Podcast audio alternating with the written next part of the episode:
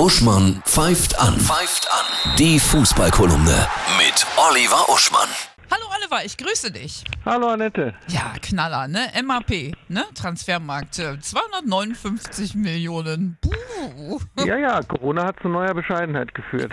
Du wolltest uns einen geldwerten Tipp geben, wie wir Ja, mit ja. Spielern Geld verdienen können. Ja, ich meine, Spitzensportler, die Forbes-Liste ist auch faszinierend. Ne? Zum Beispiel äh, Cristiano Ronaldo 94,7 Millionen Jahresgehalt, also nicht nur Gehalt, sondern auch Sponsoren und so weiter. Sogar Roger Federer, der Tennisspieler, 95,8. Und jetzt stell dir mal vor, Sportler wären wie AGs. Das heißt, wir könnten Anteile kaufen an Federer, an Messi, an Mbappé. Ne? Und so eine Aktie steigt und fällt. Und wenn die ja sagen wir mal 27,93 Euro kostet, dann hast du umgerechnet von Mbappé eine Hautschuppe. Aber du bist beteiligt und wenn die Erfolg haben, dann wird das total spannend. Die, die, die, Mannschaft gewinnt die Champions League, alle Aktien, Schrägstrich Spieler steigen. Und insofern wäre pragmatisch jeder daran beteiligt. Bei Fußballvereinen geht es ja teilweise schon. Bayern ist schon wieder im DFB-Pokalfinale. Ja, völlig überraschend haben die Bayern in einem grundsoliden Spiel, das Thomas Müller sogar selber als zu pomadig bezeichnet hat,